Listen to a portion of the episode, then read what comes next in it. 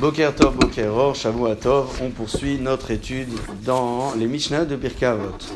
Nous nous situons au niveau du quatrième chapitre, Perek Dalet, Mishnah Dalet. Rabbi Levitas Ishiavne Omer. Rabbi Levitas, qui était un homme de la ville de Yavne, disait Meod, Meod, Eve Shefal Rouar, soit énormément Shefal Rouar euh, humble, chez Tikvat Enosh Rima.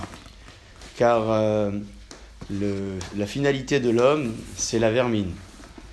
Rabbi Yohanan Beroka Omer, Rabbi Yohanan Beroka dit Kola Mechalel Shem Shamaim Baseter, celui qui prouva le nom d'Akadosh Bokhu en privé, Nifraim Menu Bagaloui, on, lui fait payer en public. Ehad Shogeg Vehad Mezid, que ce soit involontaire ou volontaire, Behayou Hashem, dans la profanation du nom d'Akadosh Bokhu, les deux sont très graves. Quelle est la différence entre Shefal et Anav Anav, c'est un terme qui nous est beaucoup plus familier lorsqu'on parle de la Ranava, de l'humilité, l'humilité de Moshe Rabbeinu. David Ameller, quant à lui, parle plutôt de chef al La vraie différence, dit le commentaire du Yachin ici, c'est que chef al c'est celui qui connaît ses défauts et qui se rabaisse et qui a le cœur brisé tellement euh, il lui manque euh, toutes les qualités que la Torah euh, lui demande d'avoir. Et donc, il s'imagine réellement ses défauts constamment. Ce n'est pas simplement de l'humilité. Il y pense constamment. L'humilité, la ranava, quant à elle, c'est euh, le titre que l'on peut donner à celui qui connaît sa grandeur. Et Afilouachi Enomikaher, et bien qu'il connaisse sa grandeur, il ne va pas s'enorgueillir. Donc, on a affaire à deux personnes qui font preuve d'humilité, mais de deux façons différentes. Le Hanav, c'est celui qui connaît sa grandeur, mais il se fait petit. Le chef al c'est celui qui s'imagine ses défauts constamment pour avoir toujours une place très très basse, même vis-à-vis de ceux qui paraissent beaucoup plus bas que lui, beaucoup moins importants que lui.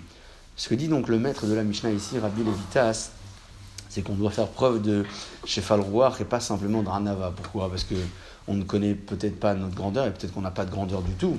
Mais quand bien même, on a plein de défauts. Donc on doit s'imaginer avoir ses défauts constamment pour les arranger. C'est ce que dit ici euh, le maître de la Mishnah à travers le terme de Shefal Rouar.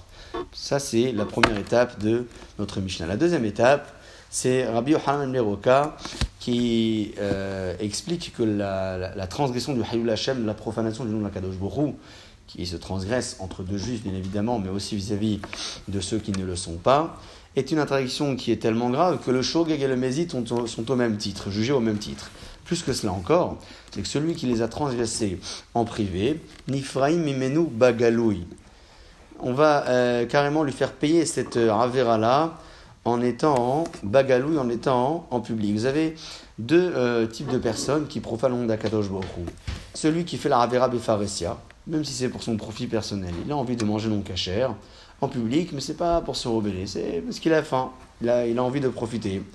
Il va quand même profaner nom d'Akadosh parce qu'il montre à travers son comportement qu'il ne craint pas l'ordre divin, même s'il avait faim. Ça, c'est le premier point. Le deuxième, c'est un comportement qui est encore plus grave. C'est celui qui va se rebeller contre Akadosh Baruch Le premier, ça peut arriver peut-être même à quelqu'un qui pratique, mais une fois il tombe dans le piège parce qu'il avait faim. Le deuxième, ça arrive à ces grands Réchaïm qui vont se rebeller, contre Akadosh Baruch et démontrer qu'ils n'ont pas peur et qu'ils le font non pas parce qu'ils ont un intérêt euh, personnel à en tirer, ils ont faim, ils ont envie de profiter, mais tout simplement pour montrer aux autres que la Torah hein, n'a pas de sens. C'est ce qu'on appelle ici deux formes de Chilul Hashem différentes.